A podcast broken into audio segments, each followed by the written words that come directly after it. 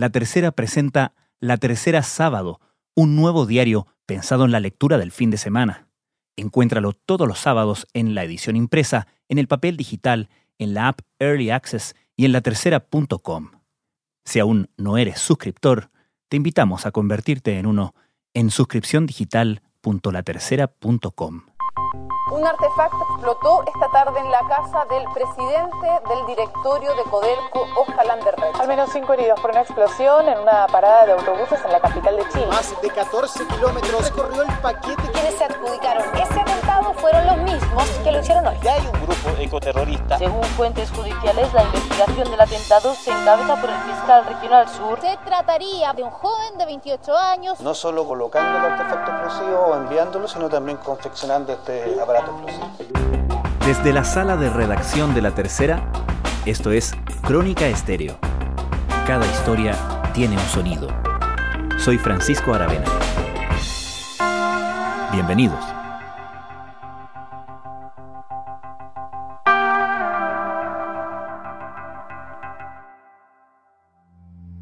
Desde enero de 2017, una serie de atentados explosivos impactaron al país principalmente el primero de ellos, la explosión de un paquete bomba enviado a la casa del entonces presidente ejecutivo de Codelco, Oscar Landerreche. En la casa de Oscar Landerreche continuaron las diligencias. Se levantaron huellas dactilares, perfiles genéticos y todos los elementos que resultaron dañados con la onda expansiva. Le siguieron una serie de explosiones en la vía pública y el envío de otro paquete bomba a otra autoridad, el presidente del Metro de Santiago, Luis de Granch, que fue desactivado por carabineros. Una encomienda bastante similar eh, fue recibida en la comuna de Las Condes en, la casa de Luis de Granch. La reivindicación de los hechos por parte de un grupo ecoterrorista internacional resultó aún más sorprendente. Dos años después, el Ministerio Público detuvo al que se convertiría en el único imputado en el caso.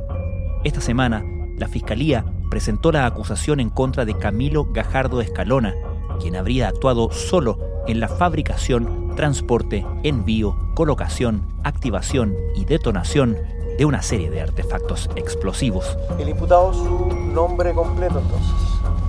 Camilo Eduardo Gajardo Escalona. Sin embargo, la Fiscalía no recurre a la ley antiterrorista, sino a la ley de armas.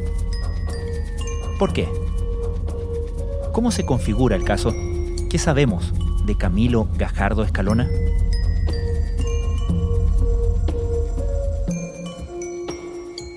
Fue sindicado hace dos años como la persona que estaba detrás del atentado que afectó al entonces presidente de Codelco, Oscar Landerreche. Leslie Ayala es periodista de La Tercera. Debemos recordar que este alto ejecutivo de la minera estatal recibió en su casa, en la comuna de La Reina, un paquete que finalmente había sido enviado por Chile Express y que detona en la cocina del inmueble que habitaba junto a su familia, hiriéndolo a él y también generando lesiones auditivas a una de sus hijas menor de edad y también a su suegra, además de la asesora del hogar. Fue un hecho que impactó, generó conmoción pública porque se había atentado por primera vez desde que existían las colocaciones de bombas en la región metropolitana, con un blanco preciso, en este caso el presidente de una de las empresas estatales más importantes de Chile. El artefacto que el gobierno denominó como de carácter terrorista era similar a este. Contenía pólvora negra y cables eléctricos que permitieron la activación mediante una chispa generada con la apertura de las tapas de la caja.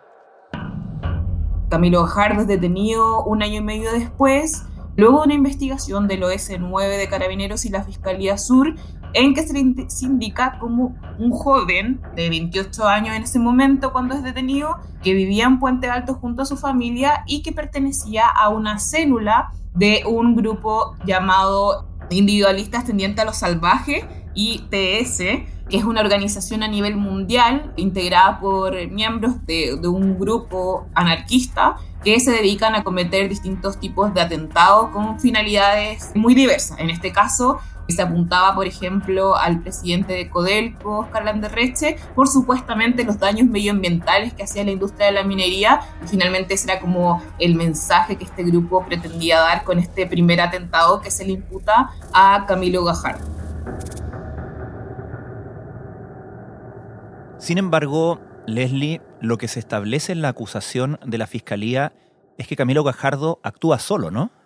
Claro, en un inicio lo que la Fiscalía pensaba era que Camilo Gajardo era uno de los tantos miembros que podrían haber eh, participado de estas colocaciones de bomba, pero a medida que fue avanzando la investigación, la Fiscalía y el OS9 de Carabineros empiezan a darse cuenta de que Camilo Gajardo era una especie de lobo solitario es decir, una persona que actuaba, mandatada obviamente por este movimiento que es internacional y que se adjudicaba a través de distintas publicaciones en Internet los atentados, eh, actuaba mandatado por estas ideas anarquistas y de, de ataque a las autoridades, pero que finalmente era él y solamente él quien desde su casa en Puente Alto fabricaba las bombas, las instalaba y luego obviamente se aseguraba de que éstas estallaran en objetivos que a diferencia de los anarquistas clásicos, podríamos decir, que son aquellos insurreccionales que, instalaban bombas, por ejemplo, en cajeros automáticos eh, durante la noche, a sabiendas que iba a estallar solamente en el recinto, que iba a dañar infraestructura, pero no poner en riesgo a personas.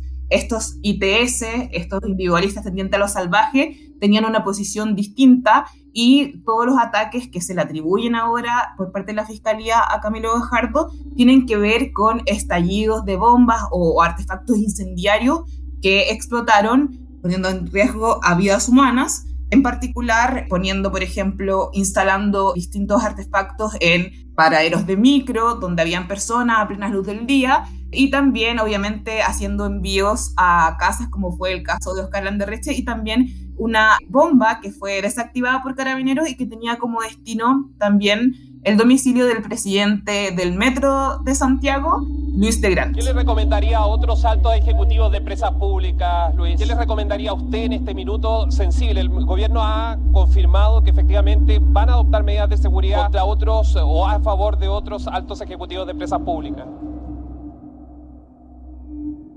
Concretamente, ¿cuántos atentados explosivos le atribuye la Fiscalía a este imputado?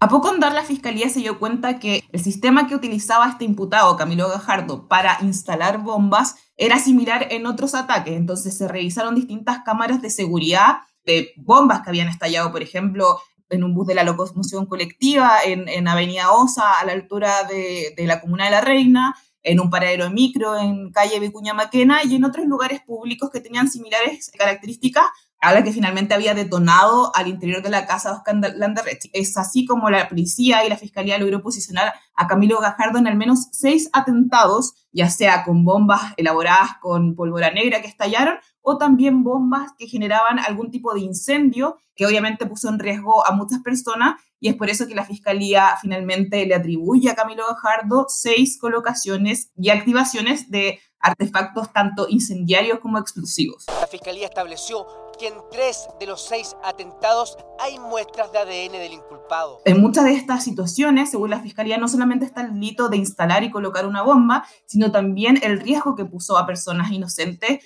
y es por eso que también la Fiscalía en su acusación que presentó esta semana le atribuye a Camilo Gajardo delitos como homicidio calificado en calidad de frustrado y también lesiones graves que provocaron obviamente las esquirlas de estas bombas que llegaron a personas que estaban en los paraderos micro, en, en el bus de transporte Transantiago y también obviamente lo ocurrió con Oscar Landerreche y su familia. El tránsito y la actividad en este paradero del transporte público de Santiago se encuentra totalmente normalizado a esta hora de la tarde. Sin embargo, a eso del mediodía esto era un completo caos. Aquí precisamente se produjo un atentado con un artefacto de fabricación artesanal que dejó heridas a cinco personas, tres hombres y dos mujeres que fueron de inmediato derivados a distintos centros de atención de salud. Este hecho evidentemente es un hecho que tiene eh, características de un acto terrorista.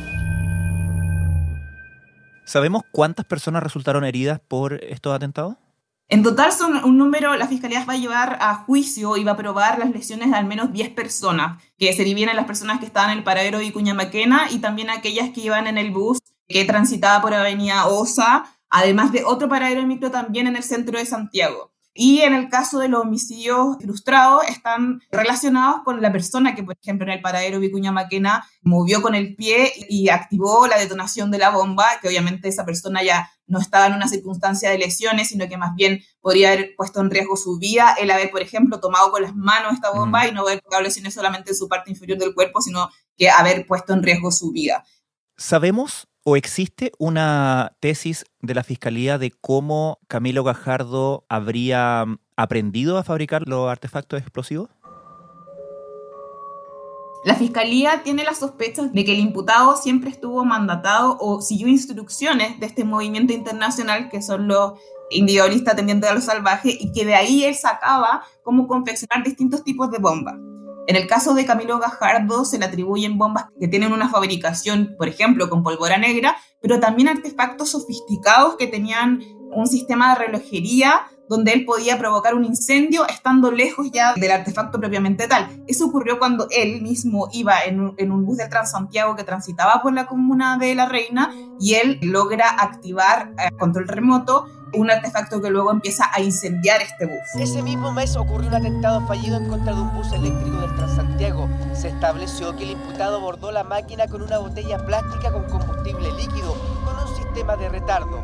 Entonces, es una situación sofisticada donde lo que la Fiscalía va a plantear en el juicio oral es que finalmente él, a través de manuales de esta organización internacional, logró hacerse tanto un fabricante y un colocador de bombas. A juicio del experto, las cámaras de seguridad en los diversos puntos en donde ocurrieron los atentados eran claves para identificar a Camilo Gajardo. En estricto rigor, siempre lo que se investigan en estos casos son distintas personas que tienen distintos roles. En este caso, la Fiscalía va a plantear esta hipótesis del lobo solitario donde Camilo Gajardo es el protagonista tanto desde el momento en que compra los adminículos o las herramientas para elaborar las bombas, las desarrolla, luego las instala y además se asegura de que éstas estallen y que obviamente el objetivo, como dice la acusación del Ministerio Público que él tenía, era provocar la muerte o generar un daño muy grave en las personas que finalmente eran su objetivo. Debemos recordar que en el caso de Oscar Landerreche, la bomba que estalla al interior de su casa, tenía además unos pernos que funcionaban como una especie de esquirlas. En el caso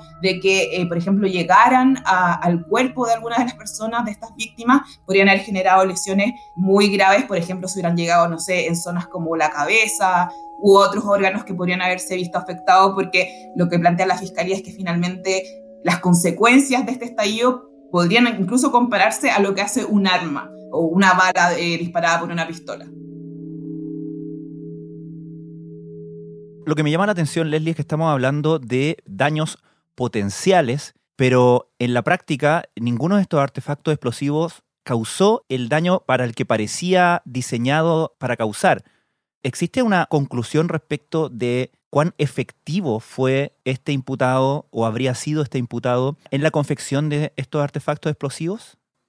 Lo que pasa es que todo dependía de cómo la víctima, por ejemplo, tomara la bomba. Por eso la fiscalía plantea los homicidios frustrados. Eh, la fiscalía lo que va a tratar de demostrar en el juicio oral es que, por ejemplo, la persona que está en el paradero y que patea con el pie esta caja donde estaba la bomba que finalmente estalla, si hubiera tomado con las manos quizás la bomba, esta podría haber explotado en su cara y en su pecho y haber provocado una lesión que quizás podría haber provocado la muerte. Por eso se plantea ya que no es una lesión, sino que finalmente lo que se buscaba con esa instalación de bomba era causar la muerte para quien tomara esta bomba. Lo mismo pasa en en el caso de Oscar Landerreche, que es como casi milagroso lo que sucede con él y con su familia, porque si él también hubiera abierto la bomba de una forma distinta, podría provocar un daño mayor y lo que plantea la fiscalía y finalmente va a llevar a juicio es que él podría haber muerto o quizás algún miembro de su familia. Imaginemos que, por ejemplo, la caja de Oscar Landerreche que abre porque él le llega como una encomienda a su casa por Express, es decir, por una empresa, lo hubiera abierto uno de sus hijos, que es, mm. obviamente son menores de edad, también podrían haber provocado un daño mayor. Entonces, no estamos en una situación de que haya una víctima fatal, afortunadamente, pero la fiscalía sí va a imputar homicidio. Es en una calidad de frustrado, pero finalmente va a buscar las penas que tiene contemplado el Código Penal para delitos tan graves como el intento de causar la muerte. La fiscalía es muy dura en la acusación diciendo que Camilo Gajardo no buscaba una reivindicación, no buscaba como llamar la atención, sino que finalmente él buscaba que estas bombas que él instalaba provocaran la muerte de sus víctimas. Afortunadamente, todos estos homicidios son en calidad de frustrado, pero tienen obviamente penas muy altas, que son las que está pidiendo el Ministerio Público para este imputado. Ahora, si hablamos de bombas, de colocación de artefactos explosivos, uno inmediatamente piensa en terrorismo. Sin embargo, la Fiscalía no está apelando a la ley antiterrorista. ¿Por qué? Desde hace un par de años y bajo la experiencia que han tenido otros juicios orales que llevó esta misma Fiscalía Sur, donde se radican todas las investigaciones que tienen que ver con bombazos o instalaciones de artefactos explosivos o incendiarios en la región metropolitana, la experiencia ha dado que los tribunales tienen una exigencia muy alta para poder lograr una condena por la ley antiterrorista la experiencia del Ministerio Público es que hubo muchas absoluciones o más bien recalificaciones de este tipo de delito cuando la Fiscalía instalaba que lo que había querido hacer este imputado era causar terror en la población o parte de ella, que es la exigencia de nuestra actual ley antiterrorista y que siempre ha sido blanco de críticas por parte de los fiscales porque ellos sienten que tenían un estándar muy alto de prueba para poder lograr estas condenas. Entonces hay una especie de estrategia que empezó a implementar el fiscal regional de la zona sur, Héctor Barros, y su equipo que investiga este tipo de casos, donde encontraron que en la ley de armas pueden solicitar altas penas sin tener que probar estas exigencias de la ley antiterrorista. Entonces, si bien ellos creen que, que, alguien que coloca una bomba, por ejemplo en el caso de Camilo Gajardo, a plena luz del día, en un paradero de micro, donde obviamente van a haber inocentes que van a estar expuestos a un riesgo tal como incluso poder perder la vida, si bien ellos consideran que eso es un acto terrorista, dicen que la ley actual no les va a permitir condenarlo. Por eso, entonces apostaron por la ley de armas donde además las penas se elevan mucho más que en el caso de la ley antiterrorista y eso se puede dar cuenta incluso en la acusación de Camilo Gajardo, donde la Fiscalía desecha la ley antiterrorista, pero se va por la ley de control de armas y solicita penas muy altas respecto a lo que ha ocurrido en otros casos.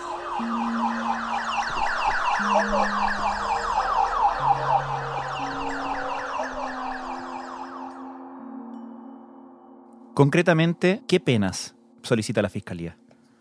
La Fiscalía Sur, por estos seis hechos, que son distintos episodios, que está incluido obviamente el caso de Oscar Landerreche, solicita varias penas que se van sumando. Por ejemplo, en el caso de los homicidios, solicita 15 años de cárcel por cada uno de los homicidios frustrados que se le imputan a Camilo Gajardo. En el caso de las lesiones se piden penas de hasta 818 días, que son alrededor de dos años y medio de cárcel pero por cada una de las víctimas. Entonces nosotros sí podemos hacer una sumatoria de todos los hechos y además de las instalaciones de estas bombas bajo la ley de armas, que obviamente sanciona la instalación y porte de bombas, la Fiscalía en total está pidiendo 170 años de cárcel. Este acusado actuó de manera premeditada y con la intención de causar la muerte o lesiones de una o varias personas. En el caso de un joven como Camilo Gajardo, que al día de hoy debe tener 30 años, es finalmente si la justicia llegara a acoger lo que solicita el Ministerio Público y lo que está pidiendo también el Ministerio del Interior, eh, sería obviamente una pena de por vida. Pero eso lo vamos a ver en el juicio oral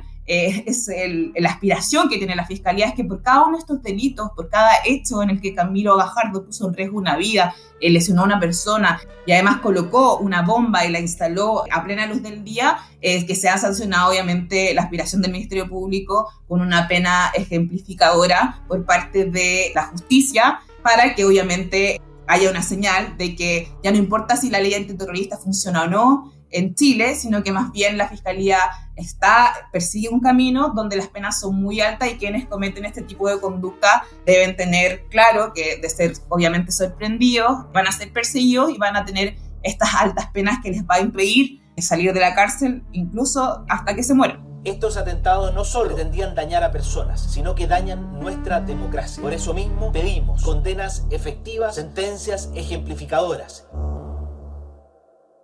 ¿Qué es lo que viene en el juicio, Leslie, después de esta acusación?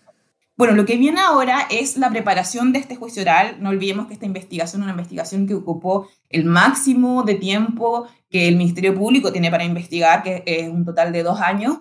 Camilo Gajardo ha estado en prisión preventiva durante todo este periodo y lo que viene ahora es la preparación del juicio oral. Esto se hace en el Tribunal de Garantía y finalmente lo que el Ministerio Público va a exponer es, por ejemplo, no sé, que quiere llevar 79 testigos para poder eh, condenar a Camilo Gajardo a estos 170 años de cárcel o por ejemplo también tiene que exponer ante la justicia cuáles son los peritos y cuáles son las pruebas materiales que tiene. En, definitiva, la preparación de juicio oral, para, para decirlo en términos simples, es como un juez de garantía ordena las pruebas que se van a presentar por parte del Ministerio Público y de la Defensa en el juicio oral, donde van a haber tres jueces sentados en el banquillo y que van a juzgar finalmente a Camilo Gajardo.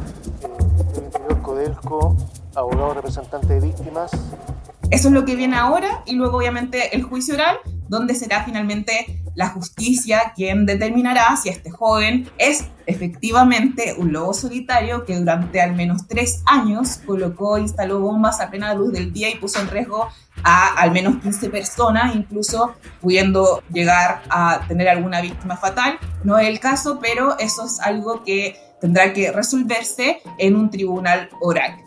Cabe recordar que Camilo Gajardo nunca ha hablado durante estos dos años, no ha querido declarar ante el Ministerio Público y puede ser, Francisco, que el juicio oral sea la primera vez que nosotros podamos escuchar su voz, porque los jueces le van a preguntar si él va a seguir resguardándose en su derecho a no declarar, a guardar silencio, o, por ejemplo, decide eh, contar su verdad y por primera vez podríamos escuchar su voz.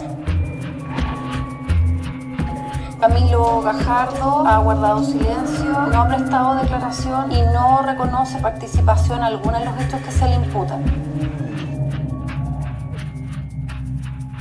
Leslie Ayala, muchas gracias. Gracias a ti, Francisco.